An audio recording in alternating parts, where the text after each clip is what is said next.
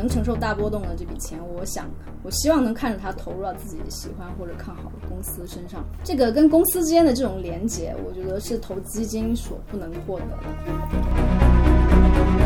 年化收益在百分之十九左右，啊，这个在这个长盈的指数中也是一个比较好的，因为我是在它最底的一个阶段买的嘛。你每次的运气都这么好，对我当时我那个，看来不是运气的原因。那不是运气啊！我前同事跟你一样，也是也是在一八年的一个低点，两千四百点的时候跟着买了长盈这个，然后后面收益率很高。国外基金经理上任之前，至少得经过两轮牛市，就是说他得就是可能第一轮牛市是看不懂，或者说随便看看就过去了，然后第二轮牛市开始操作，他发现把握不住节奏，或者说是没有取得比较好的一个利润或者优势。那么从第三轮一直到后面的几个可能，这个基金就比较成熟了，就是经历过两回，大概知道怎么回事了，然后就更更容易把握住。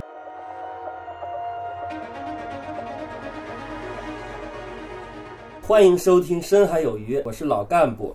今天我们的话题关于公募基金的。显然，今年是基金非常火爆的一年，头部基金经理的知名度和热度赶得上网红了。而我们由于工作上的原因，是接触和投资公募基金比较早、经历比较丰富的一批人，所以我们今天的主题就是我们几个印象最深刻的基金投资经历。当然，第一部分就是我们十一月的收益率回顾。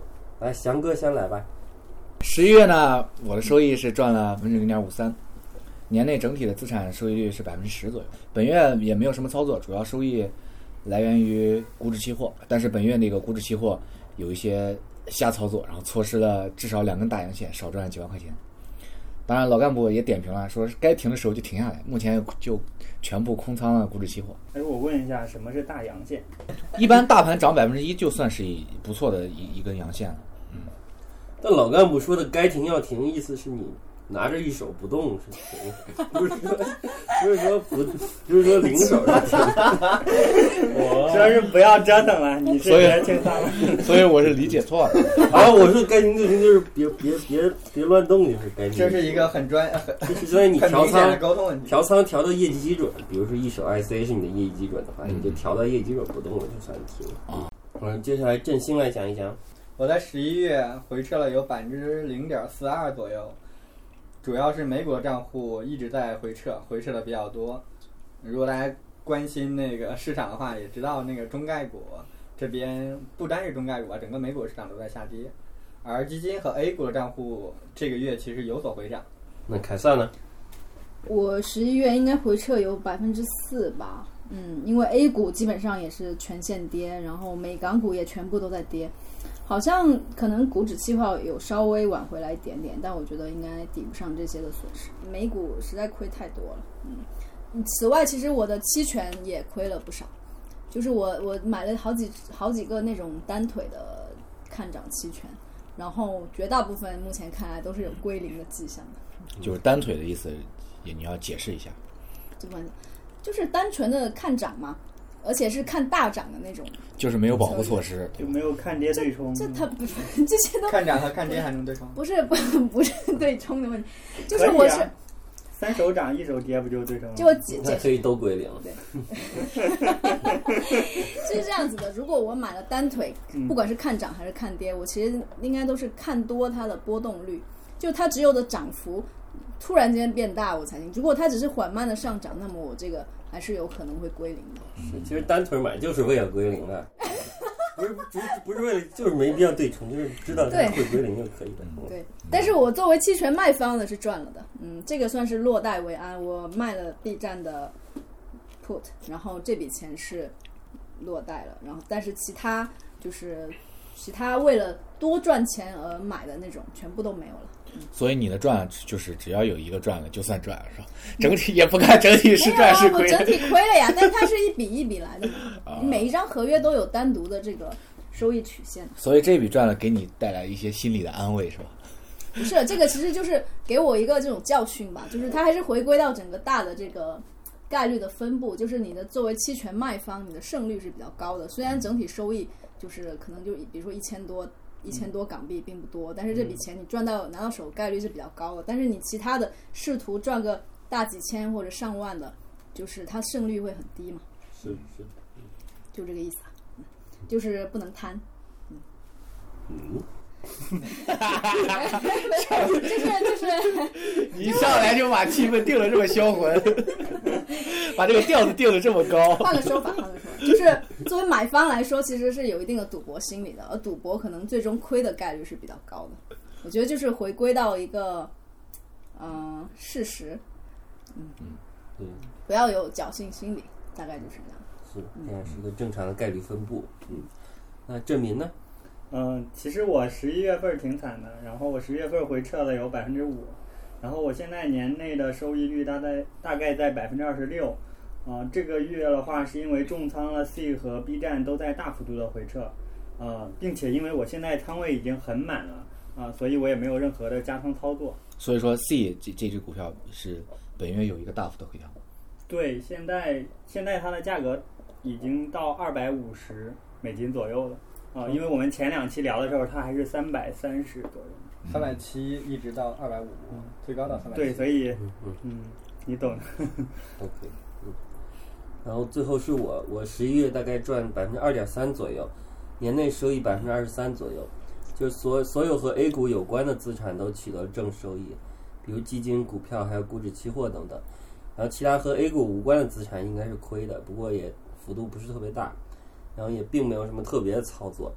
但是十月月底我对我们的 A 股大盘有点失望，所以降低了仓位，目前仓位只有百分之一百三了。嗯，但我觉得应该是卖错了，所以我准备周一再加回去。这个只有用的真好呀。触目惊心。嗯 行，那然后接下来就是我们今天的重点部分了，就我们几个各自印象最深刻的基金投资经历。那么首先，那个翔哥他因为投资基金的比例也比较多，然后经历也比较丰富，要不然首先由翔哥来讲一讲投资经历。好的，嗯，因因为我身为基金小王子，我来讲也比较合适。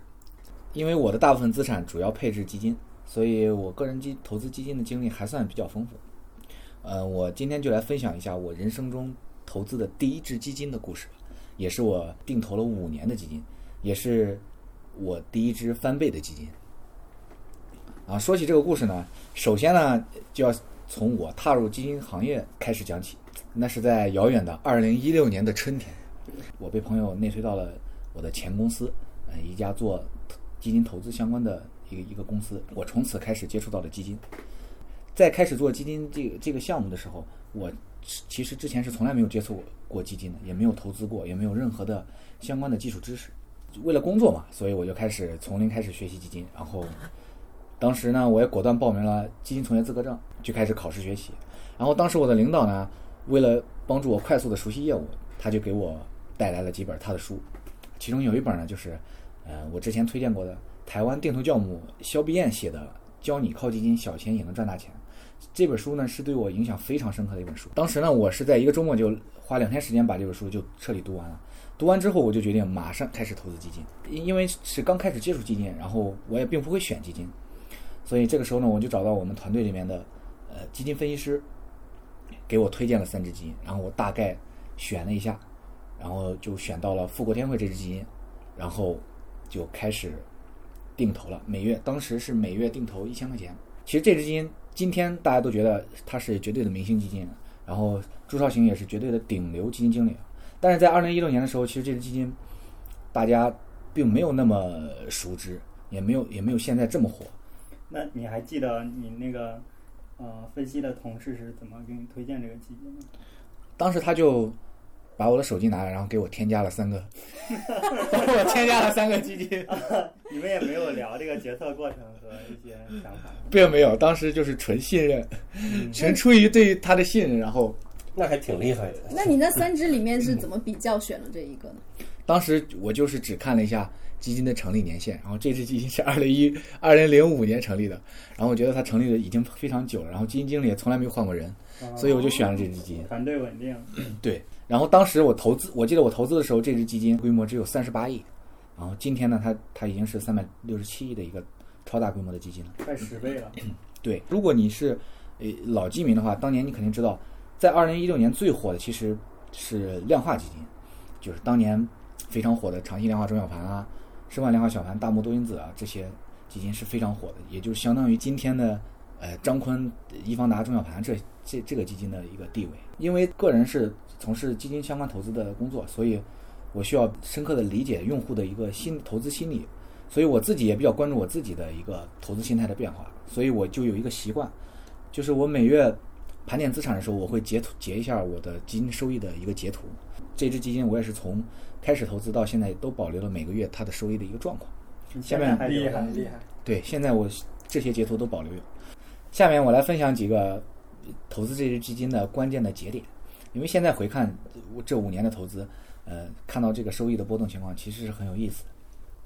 开始定投时呢，是在二零一六年六月，当时大盘在三千点左右，嗯、刚刚经历了五千点的崩盘，然后慢慢开始企稳，所以我呢开始投资这支基金的状态呢，就是非常幸运的一个状态，就是赚钱的状况。到了二零一七年，投资了大概一年的时间，收益率呢是百分之七啊，这个收益其实是比较中规中矩的一个收入，呃，因为当时投入的本金也不算多，收益也不算多，所以我就继续选择了继续定投。还有一个重要的原因，继续定投是因为在我开始定投的脑海中，一直对定投有已经形成了一些认知，定投应该坚持个三年以上，嗯、积累足够的本金，这样的话才能赚到更多的收益啊。这也是我这前面提到的那本书给我的一个教育，大关于定投的一个教育。嗯。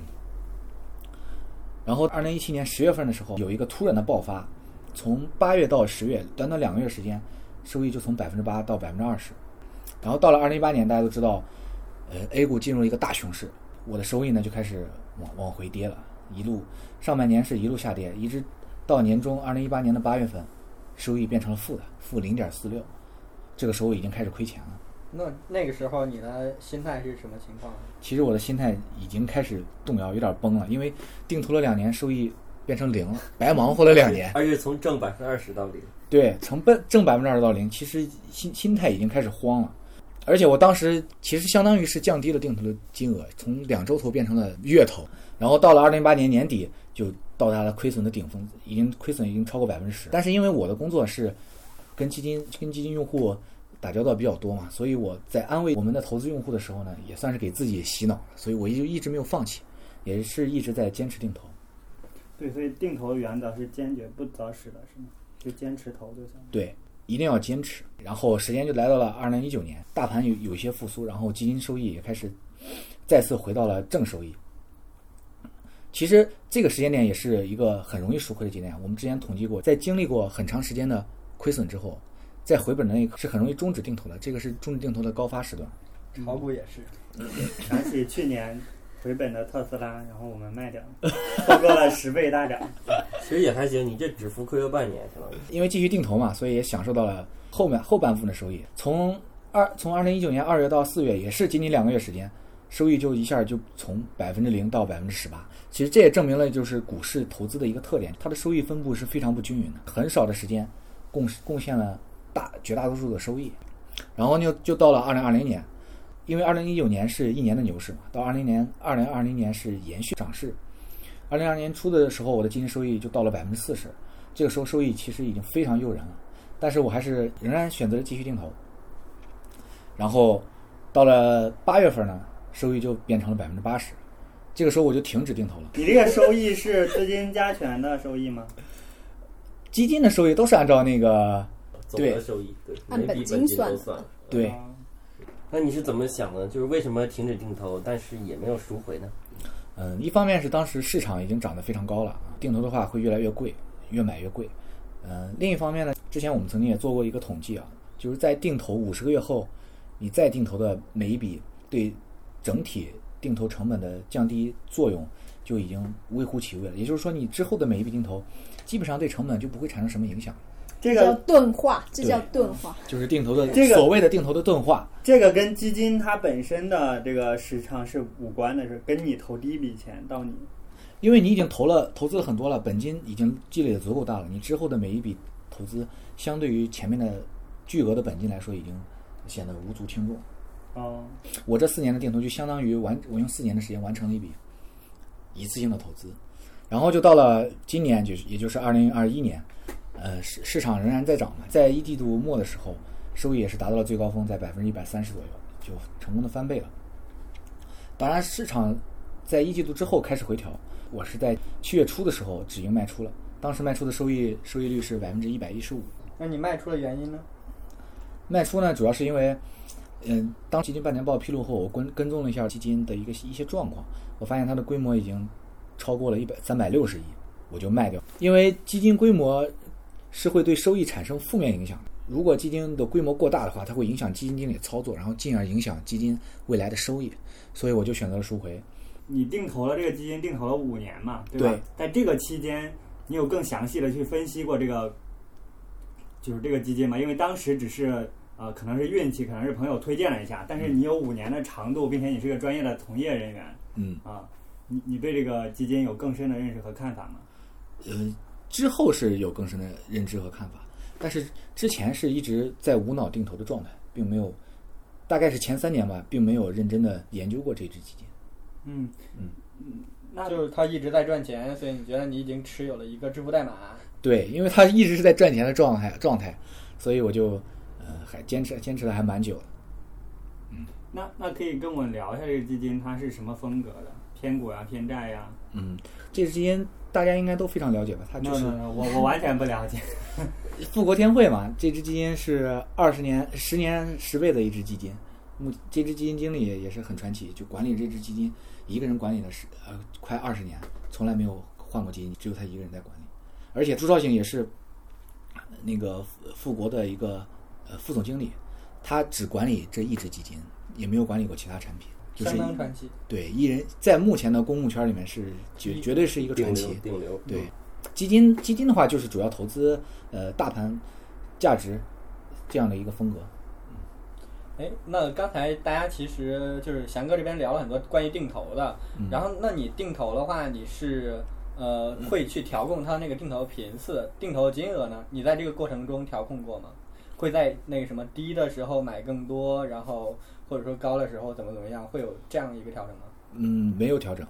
所以呃，其实本质上你通过调整时间和频次也实现了这样一个目标。对，就是双周投和月投但是我切换。哎，那你刚才呃，我记不清楚了，你刚才在下跌的时候有有买更多吗？嗯买更少买，更少了你，在下跌的时候是买更少是吧？对，所以没有这个信心嘛，因为没有经历过，一般没有这个信心。比如书书上说跌了买的多，但你到那会儿可能就怂了嘛。没有经历过完整的熊牛，也很难有那种判断力。对，是的，就是这个经历是很重要的。我觉得这只基金也是陪伴着我成长的一只基金。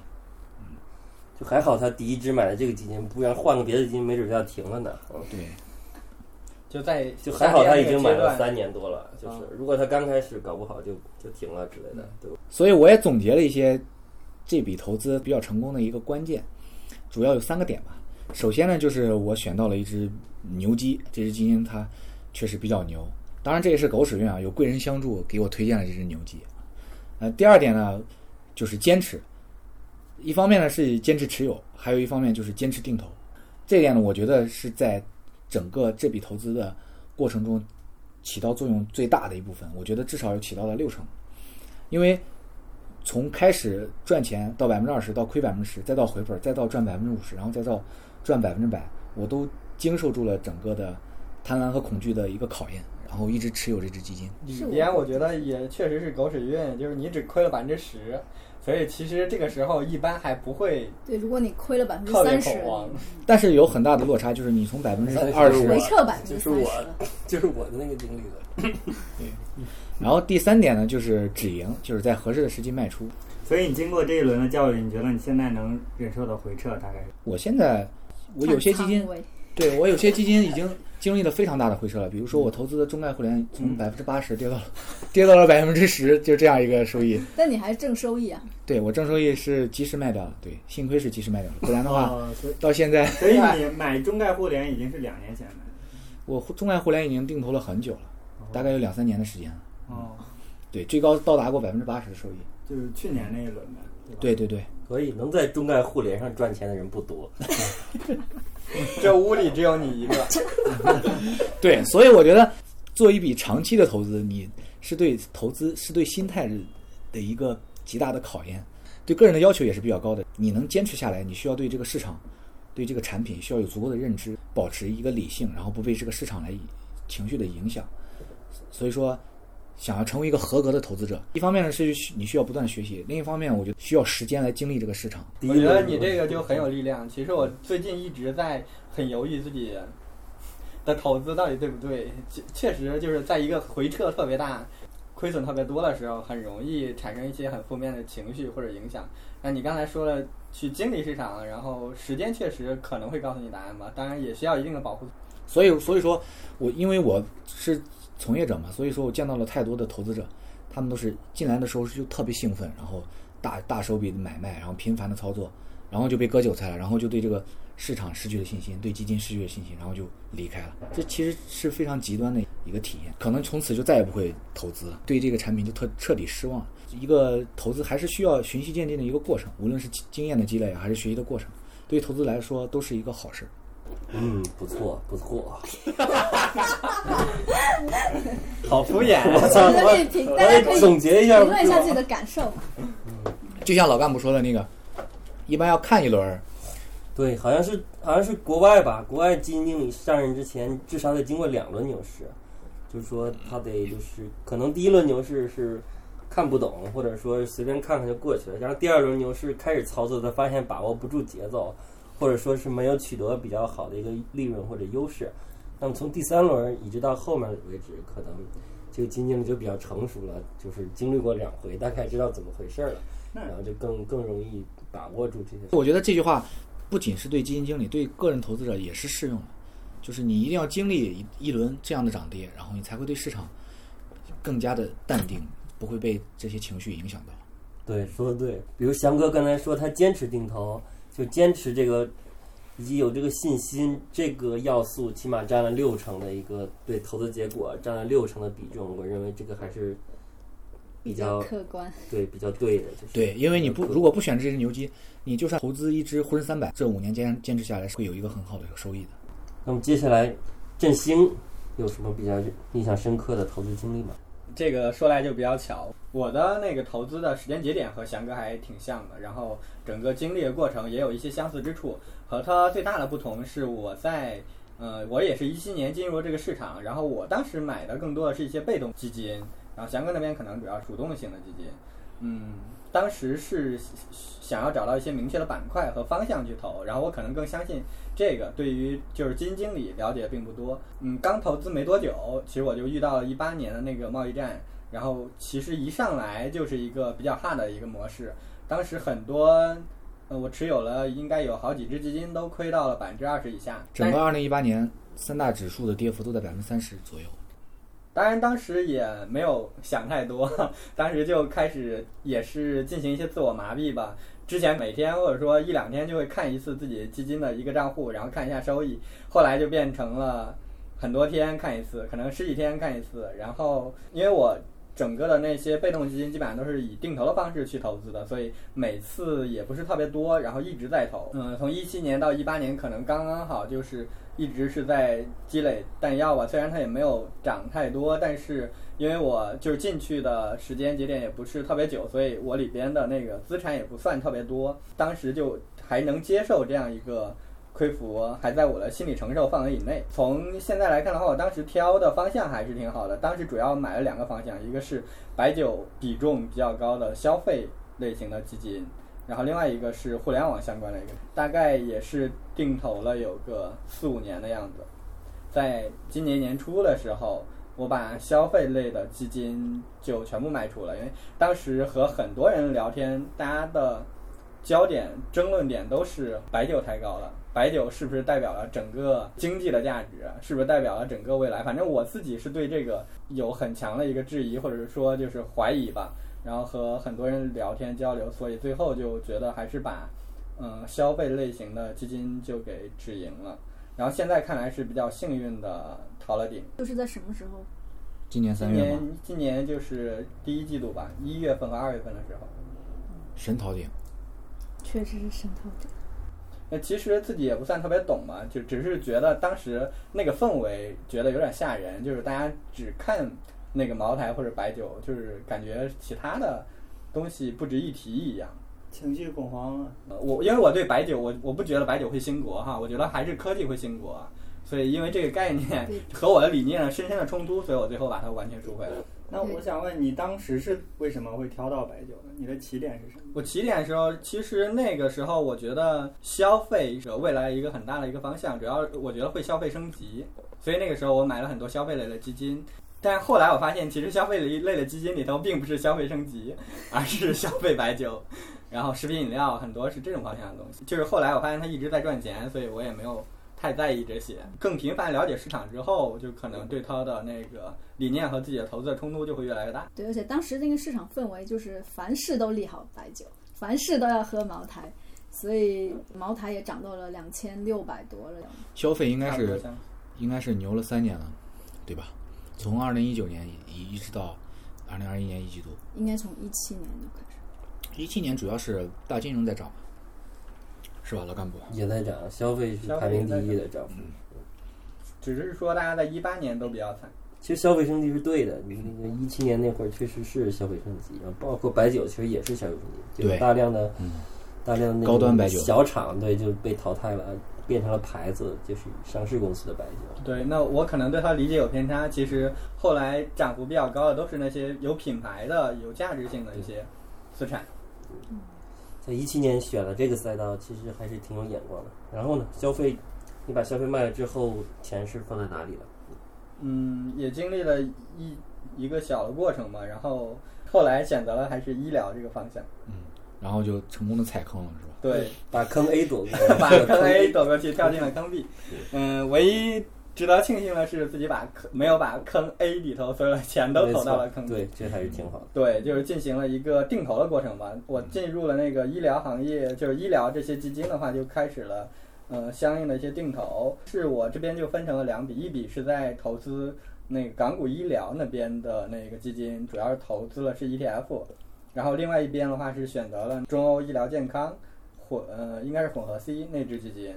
然后也是大家就一直很看好的葛兰，就叫葛女神哈，就是去投资的，因为大家都对她之前的那个医疗行业的经验还是相关的一些东西都比较信服，所以就很多人就推荐这支基金，然后我也简单研究了一下，觉得还算是靠谱的，所以就基本上是，呃，现在每一周都在定投这支基金。然后港股的 E ETF，港股医疗 ETF 的话，我定投到现在基本上亏损了百分之二十四，而那个中欧医疗健康的话，它亏损幅度相对较少一点，它亏损了百分之八。这是呃定投这边到现在的一个亏损，然后呃从中也可以看出来两个市场的差距吧，就是港股市场那边今年的那个投资基本上是在所有的市场里头基本上属于一个垫底的位置。那那个 ETF 是叫恒生医疗 ETF 吗？我我知道，我大概知道啊，是是恒生医疗的 ETF。是那个那个 ETF 确实是上市还不到一年，但确实也是天天跌。我大概知道它的走势啊，就是就是我 我最开始买的时候还是涨了有一个月左右吧，然刚后后来就一直在跌。港股的走势不都一样吗？恒生指数、恒生科技，恒生医疗真的跌的一点水花都没有，就是每天就是阴线，大概就像无限无限重复的那样一个走势啊。对，所以我即使是定投的方式在买基金，它也亏了百分之二十几。我听完之后，我觉得，呃，跟我的第一次的经历还是有蛮大区别的，因为你投资的是指数基金嘛，需要你对这个行业，比如说医疗行业啊，还有消费行业，需要对这些赛道有一个大致的判断，然后你会有更多主观的决策在里面。而我投资的那个主动管基金呢，我比较信任朱朱少醒这个人，然后我就全权交给他，不太研究这些行情啊，还有这些行业啊这些，我就完全交给他不管了。找到了一个，更信任的人。但是人家给你三只基金，你凭什么就信任他呢？你对他的信任建立在什么基础上呢？就他没换过时间嘛基金经理，时间基金经理管理的时间，这个就是运气嘛。但是你刚开始买的时候有有考虑到这么多因素吗？对我最开始买的时候是没有考虑到这么因素，我只是说我们两个的投资的一个方式并不一样。行，那接下来凯撒大概是有什么样的一个投资经历？关于基金，我大概经历了有几个阶段。第一个阶段就是不懂，就是呃，二零一八年的时候，因为就是工作关系嘛，然后周围的人都在讨论基金，我当然觉得我应该试一下。但事实上我没有任何的学习，然后其实没有什么认知，找同事推荐，就像歌翔一样啊，就像翔哥一样，推荐完之后，对他的认知也还是没有什么提升，因为他有看书嘛，我当时也没有太在意这个事情，就是觉得有了收益就想落袋为安了。然后觉得亏了就想再买一点，然后等到它反弹了再卖出，所以这是一个典型的韭菜阶段。当时也买了一些就是医疗基金，但是就真的就纯属瞎买。后面看着市场不太好了，因为一八年嘛，大家都知道，就是市场行情不太好，然后我就觉得，哎呀，不能不能把前期的收益全都亏没了吧，然后就卖掉了。卖掉之后很长时间就没有再怎么接触。然后第二个阶段就是换工作，到了一个基金投顾的公司，大概是整个一九年和二零年的时候。那那个时候对基金的要求会比较高，除了要考基金从业资格以外，还要看大量的这种基金大 V 的文章，然后甚至还要研究这种基金评价的这种书吧。基金评价嘛，就是要考虑基金它的收益是来自于哪里啊，然后基金都有什么投资策略。另外呢，还要再去研究基金投资投资者的心理，啊、因为当时是需要写东西的，至少给这些基金的入门投资者去写一些东西，好来推销我们的基金投顾组合。所以说，我们这两年下来之后，对基金相关的内容会很熟悉。然后我买过一些单只的，也买过组合，当然还有 ETF，但是都没有怎么重重仓。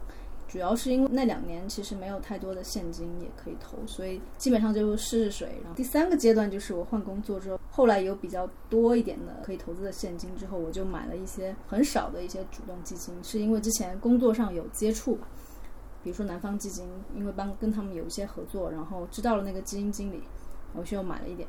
更多的还是买一些混合的债基。印象比较深刻的一次经历就是我在可能是一八年底买了一个嘉实美国成长股票。其实这些当时以我对基金的认知，这些基金到底是买啥，我也没怎么关注，就是因为支付宝它推荐了，新手买基金都有一种倾向吧，就是觉得前期涨得很好，然后现在。嗯、有一些回撤，那就是一个好的买入机会，感觉就比之前买要便宜一些。于是我就买了，然后中间一度有亏损了百分之二三十吧，后来又涨起来了，最后我在百分之二十左右卖掉，大概经历了一两年吧，亏了百分之三十，为什么还能拿住呢？因为就是买的很少，然后自己忘了，所以后来我去回顾的时候就觉得还挺有冲击的。就是我刚刚也说过的一句话，就是仓位对心态影响还是蛮大的。就是我如果拿个十万八万的，甚至更多，那我能不能忍受呢？我感觉应该是不太可能。所以，就当时对这个东西还有另外一个感受，就是基金是一个它的投资结果可能就是一个嫌贫爱富的，就是你越不在意那笔钱，那你就越可能赚到钱。嗯，看来其实很多资产可能都是嫌贫爱富的，越不在意越有可能赚到。呃，对或者最好是说在投资理财这个领域，其实都是这样子。是是，因为越不在意越容易长期持有嘛，越容易长期持有呢，赚钱的概率就越高。对啊，这就是前段时间不是有个大妈，嗯券商里让忘了忘了，长春高新那个吗。对，忘了一只股票，然后变成了五百万。是的，然后聊一下这个主动和被动的问题。嗯，翔哥一直在特别强调的就是基金经理投资能力很强，要相信他，不要自己去折腾。我怎么感觉你这话有是在嘲讽我？我我我觉得这句话也没有什么错误，但是我现在主动基金的仓位基本上就是混合债基，然后把它当做一个现金管理的方式。为什么不买这种主动的基金？我觉得还是看个人性格吧。就是我觉得我自己需要很强的控制感，这种大波动的钱就能承受大波动的这笔钱，我想我希望能看着它投入到自己喜欢或者看好的公司身上。这个跟公司之间的这种连接，我觉得是投基金所不能获得的。趣味性、乐趣性。对，这种不只是趣味和乐趣吧，就是你这种连接感，嗯。然后另外一方面就是，即使基金经理很强，他的业绩很大程度也要受到现在这个市场位置的影响。就是一个基金的业绩，你可能看历史觉得很好，但是这里面应该有一个归因的，有多少是属于市场的关系，有多少是他个人的能力的关系。就是除非你能给他归因分得很清楚，不然的话，你光看他过往业绩很好，觉得他能力很强，我觉得这个结论也是不对的。对，当然我还有一个问题，就是因为我知道你的前司也是在做基金组合嘛，嗯你为什么不投资你前司的产品呢？嗯，我前司它的产品，它其实它是一个那种一个组合里面可能有十几只基金这么一种方式，然后全球资产配置，追求的是一种高胜率、低波动的这么一个结果，更适合那种。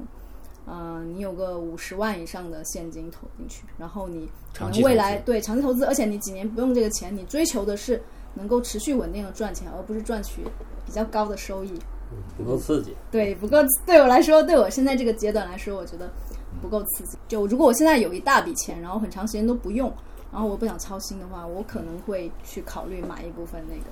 但其实从组合上来说，我觉得我也可以在市场上找到相似的组合，我甚至也可以自己去复制相应的组合。嗯所以我觉得没有必要再被收一层这种类似于管理费这么一个费用。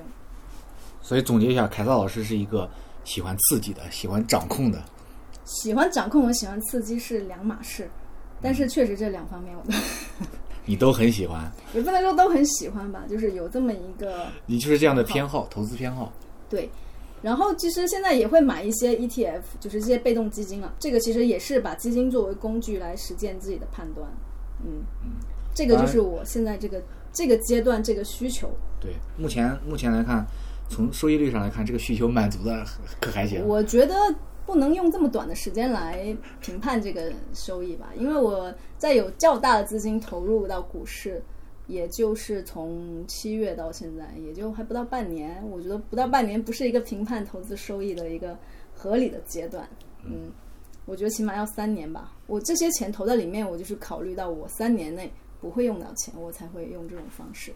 所以为什么我买那些固收加，呃，会占到一定比例的？因为我考虑到可能半年左右会用到。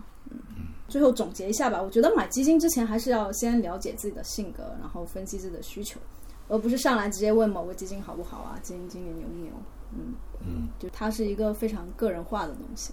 对，需要跟自己的投资风险承受能力这些相匹配。嗯，对，其实你前司，包括我前司，他们做的事情都是在做一个呃产品和投资者的一个适配。对，所以我觉得并不是说我在那边工作的时候我没有买他的产品，就代表我不认可他。嗯，行了，你越行了，你越描越黑了，不要再描了。你你这个音频如果前四听到，人不高兴了。不会，我觉得我前四的那些用户，他平均年龄都是要接近四十岁的啊，所以他们在那个人生阶段有这样的需求是很正常的。我现在还年轻，你还生猛是吧？嗯初生牛犊不怕虎，还没有被市场教育是吧？我觉得中概股对我的教育已经是很彻底了，刻骨铭心了。这只是中概股，A 股和美股还没有敲打你。美股也是中概股也是美股啊，还有港股呢，港股也狠狠敲打我了呀。但是我并不后悔啊，就是这个过程，这种体验，它是人生的体验的一种。我只是觉得凯特老师很豁达。凯撒老师曾经跟我讲过，就是赚钱的时候我就看，不赚钱的时候我就不看，掩耳盗铃式投资。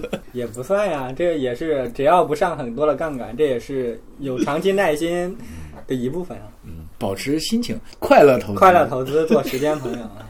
那郑民呢？郑民是怎么做基金投资的？其实我这边主要投的是长盈指数投资计划一百五十份，然后这个是在圈内很有名的一个组合。我简单的介绍一下吧。主理人把一笔长期要投资的钱分成一百五十份，按份的去买指数基金。策略是提倡长期持有，熊市的时候买入，牛市的时候卖出，穿过一轮牛熊，大概十年左右的时间，取得比较好的投资回报。我觉得一大做的这个产品其实是划时代的一个产品，它是真正解决了你有一笔钱你不知道怎么投资，它会告诉你你分成多少份，然后什么时候跟投，就是一个小白你也可以知道自己该怎么投资。对你的钱应该怎么去去用，怎么花。对，对，然后我大概是在一八年中的时候开始跟投长盈指数的，啊、其实我听我的朋友推荐这个组合已经有一年多的时间，然后我有关注一大的一些动态呀、还有这个基金组合的一些动态。一方面原因是因为我当时的本金不够多，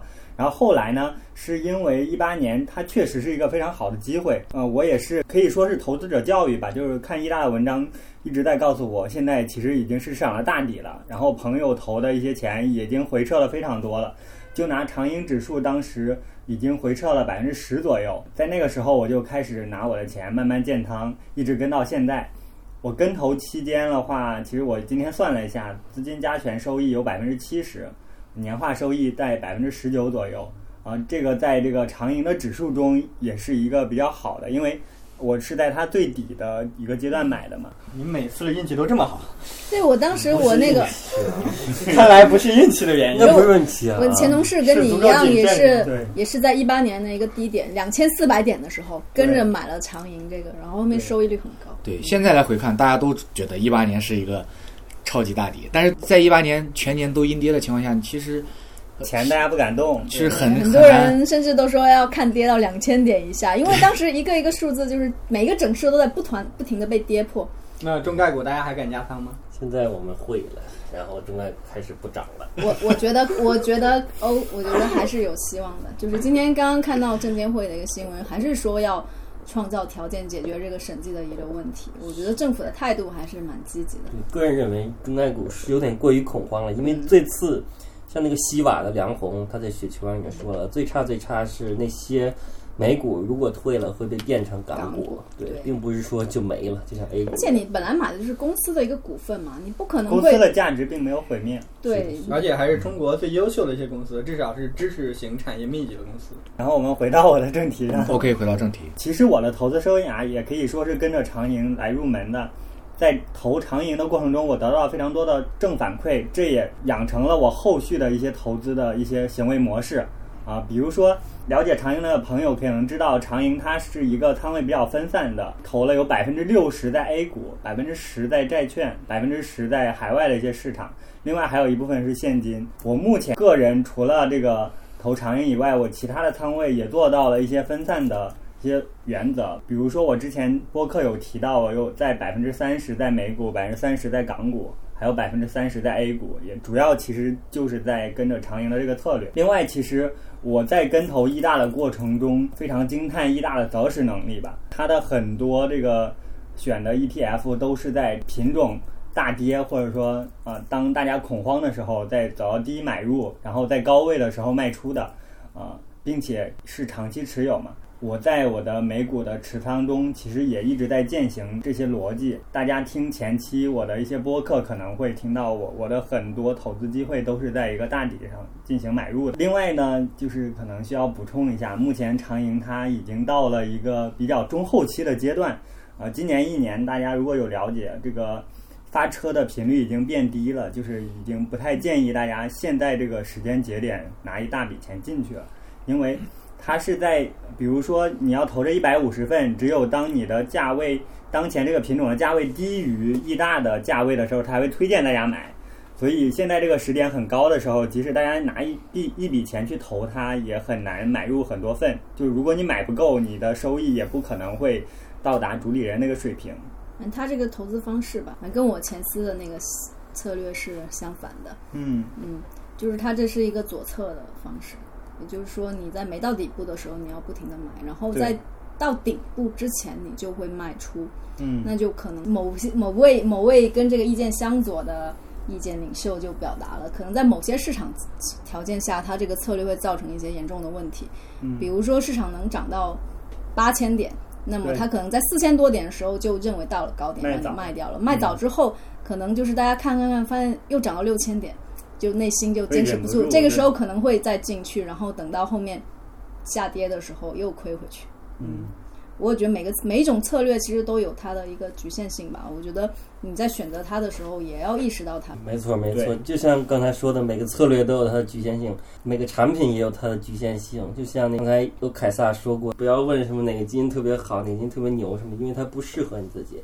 像刚才我听了四位主播的投资经历吧，我也是觉得每个人自己的组合其实都反映了他自己的一个三观，对这个市场认知。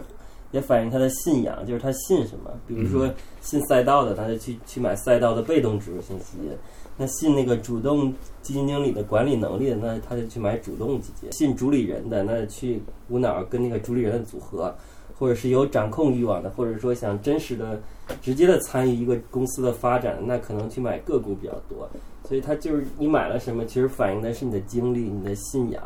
你的性格，还有你的三观等等，其实看起来，其实大家比如买的都是基金，但是其实背后的哲学或者说背后的逻辑还是挺不一样的。然后呢，然后是我老干部，我来分享一下我的一个最令我印象深刻的基金投资经历，也确实比较跌宕起伏吧。嗯，首先也就是二零一六年底，也就是五年前，然后如果经历过那个年代，那会记得当时最火爆的一种股票投资策略叫做定增，也就是定向增发。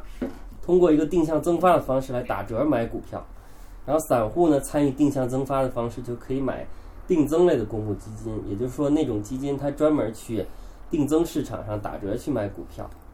然后当时呢有一只新发行的基金然后宣传材料里就写说，如果在大盘三千点以下或者三千点附近的时候，定增就是参与定增基金的话，年化收益率可以达到百分之三十左右，甚至以上，就一个非常有吸引力的年化收益率。然后我看了就非常激动，所以我就重仓认购了一个新的一个定增基金，认购了十万块钱，就是我当时比较大的一个仓位了。其中有百分之七十二点三五的钱是我的，还有百分之二十七点六五的钱是我妈的。那为什么这个比例记得这么清楚呢？那因为我每个月都记账，所以这个数字每个月都会重复一次。啊，所以你妈为什么要给你百分之二十七的钱呢？还有一点钱在我这儿，但是我准备最近把它还回去。是这个定增的基金有门槛吗？你需要凑够这么？不是，我觉得特别好，哦，三十。你不想让你妈错过这个这百分之三十是对对对，这个百分之三十是他们历史上回测的数据是？对历史上三千点或者以下去买定增基金，可以取得这么高收益。但其实这可能说也是个错误吧，因为你爸妈的对风险承受能力可能跟你是不一样的嘛。那会儿谁管上？百分之三十就上了，你管人风险投资能力？收益大于一切。亮了，行，OK。那么呢，二零一七年初这个基金就成立了。然后当时二零一七年是一个一九分化的行情，就上证指数和沪深三百指数，还有漂亮五零那些一些少部分的大盘股稳定走慢牛，然后其他的要你命三千小盘股稳定下跌。然后这个基金参与的是定增嘛，一一般也是买的是中小盘股，所以也是稳定下跌，就走势和大盘没有什么关系，就独立的稳定下跌。就是要你命的定增基金。是的，所以它那个百分之三十也是，就是说，在过去都是小盘股往往跑赢大盘，所以你去定增买小盘股，在三千点左右可以取得特别高的收益率。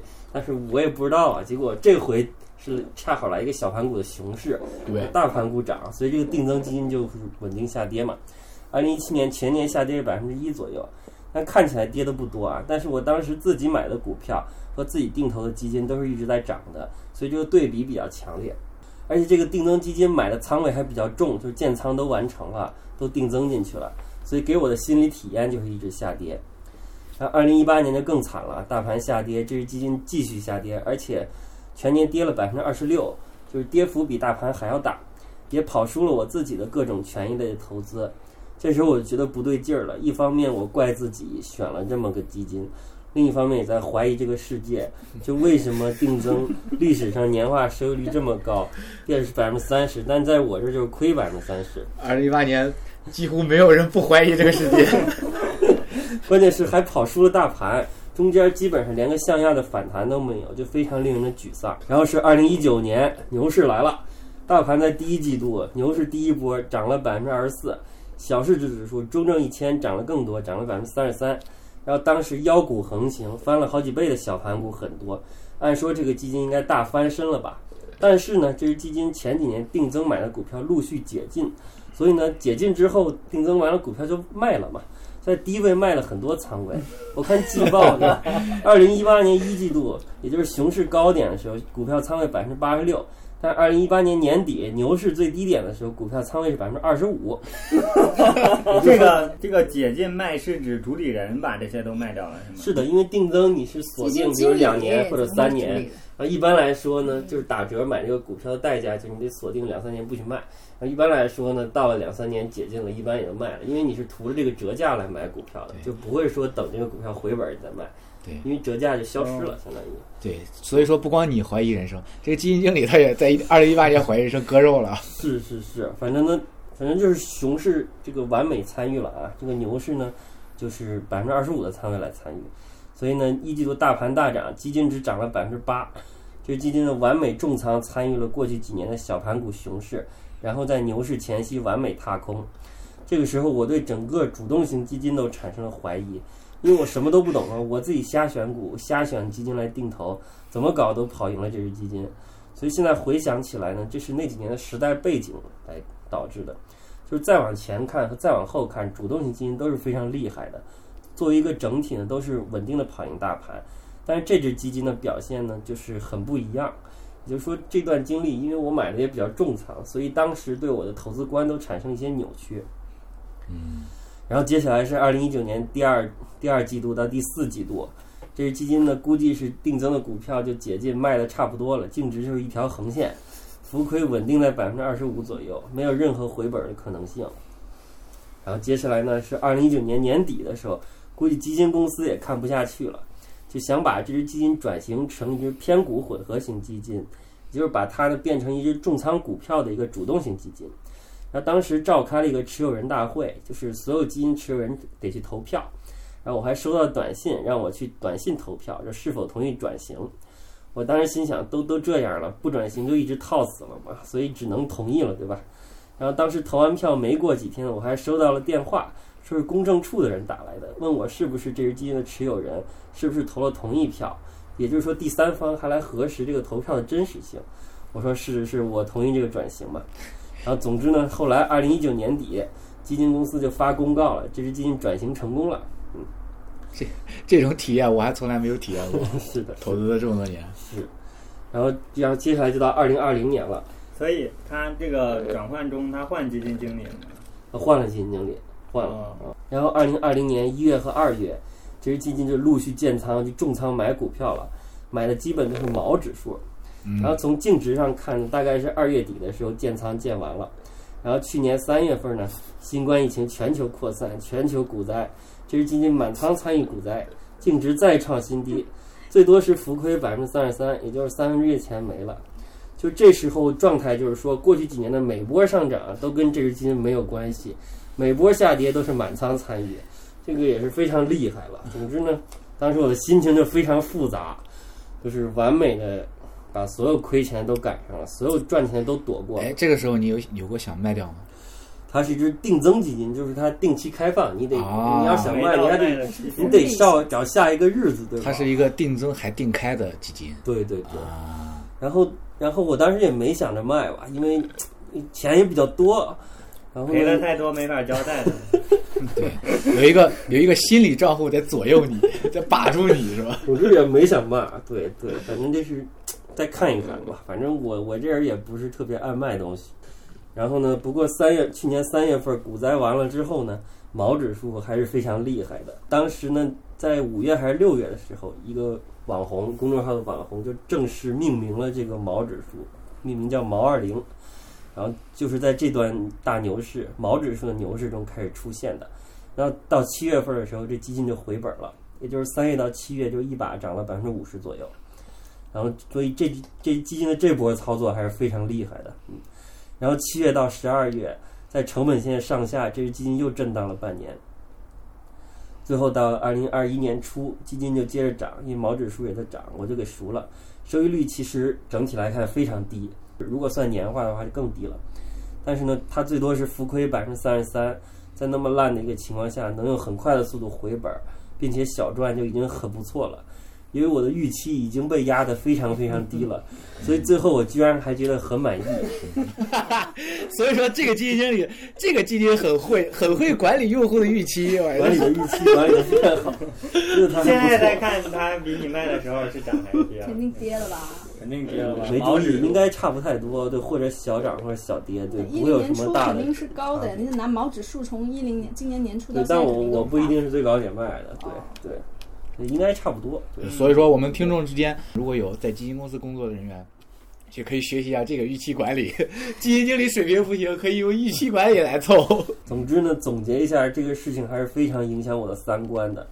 首先是对定增策略，当时我也不是特别了解定增，当然现在也不是特别了解，就只知道一个简单的，就是历史收益率特别高，就去重仓买了，然后就完美参与了小盘股的熊市，翻车非常严重，刷新了我的认知。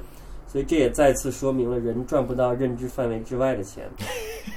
嗯，第二是对主动性基金的印象，这只基金我买的多，而且这只基金每步都踩错了，还不如我瞎买的别的股票和指数基金等等，这就让我形成了一个错误的认知，就认为主动型基金水平不过如此，基金经理都是混饭吃的。嗯，其实这个这个观点是错误的，而且错得很离谱。第三就是对别人更加包容。回头来 你这个包容量啊，是的，回头来看，这只基金在去年年初去重仓买毛指数，其实水平是非常高的，而且一把就能赚百分之五十回本儿。那他之前亏钱的时候，水平应该也是挺高的。就是也就是说，我在他表现一直很差的时候就低估了他的投资水平，甚至低估了所有主动型基金的投资水平，这是我的错。所以我现在买基金或者把钱交给别人管的时候就比较佛系，对涨跌看的比较淡。比如如果别人给我推荐一只基金，我买了，或者我自己选了一只主动型基金买了，然后买完就亏百分之二十或者跑输大盘百分之二十的话，我也一点也不会生气，也不会抱怨。而是非常体谅人家，觉得谁都不容易，都有阶段性翻车的时候。应该给你颁发一个中国好基民。中国如果多多一些你这样的基民的话，哎，那基金经理就会生活就会变得很美满。是的，是的，反正心态真的是很好了，对别人非常包容。所以呢，现在是时候说出这只基金的姓名了：五零幺零三二财通福盛多策略。它现在是一只偏股混合型基金。然后它转型前呢，叫做财通福盛定开基金。这那个听众朋友应该也能听出来，这不是一个广告，这是这就是一个我们的一个分享。对，说到基金的水平啊，我觉得很多时候也不一定是水平的问题，就是大家都有不同的风格嘛，然后有自己擅长的领域，然后大家都坚守自己的领域，然后市场它的那个它是轮动的嘛，有时候这个走跑得好，那个跑得好，那轮到你的时候就是有风来了嘛，你就你的业绩就上来了。那有可能你这时候买进去，过阵子它又轮到别的这个去了，然后你又开始骂说这个经理不行。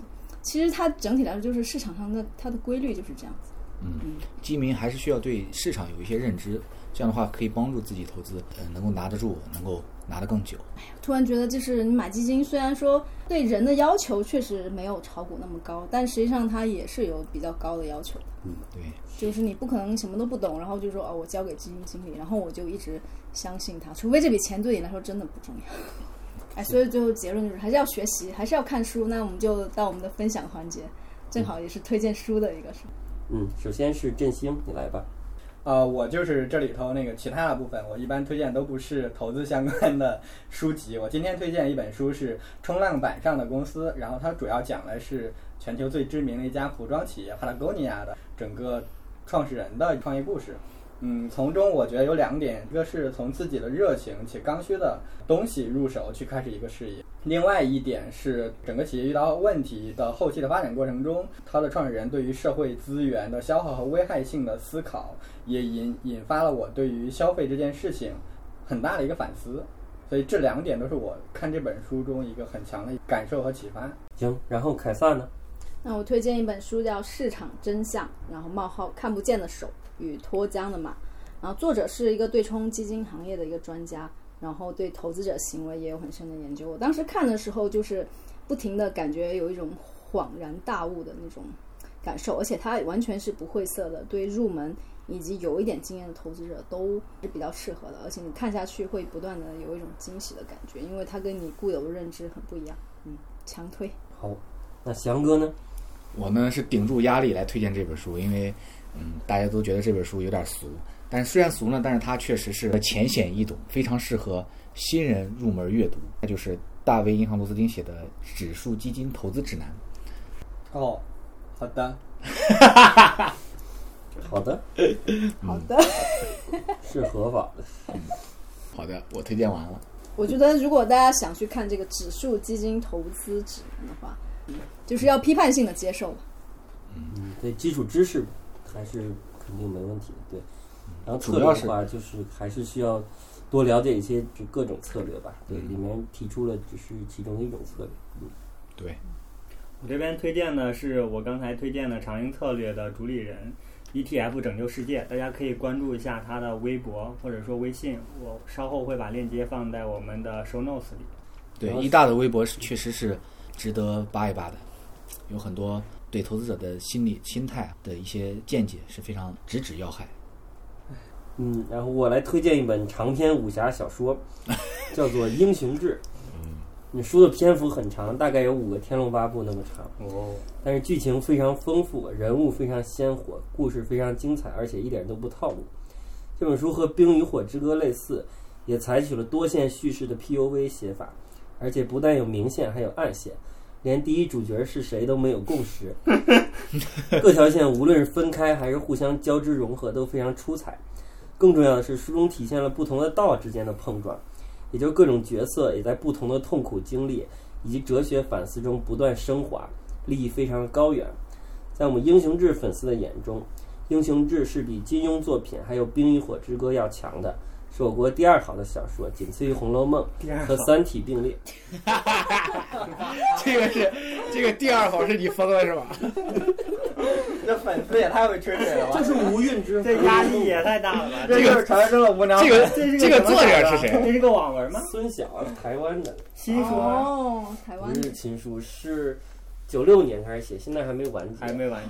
哇，或者自己创造了一个世界世界是吧所？以它以明朝土木堡之变为架空，体现的是一个道与道的碰撞，不同的哲学，然后主角和配角都在不停的反思升华。啊好，今天我们的节目就到这里，我们明年再见。我是振兴。我是凯撒，我是翔哥。我是振明。我是老干部。拜拜拜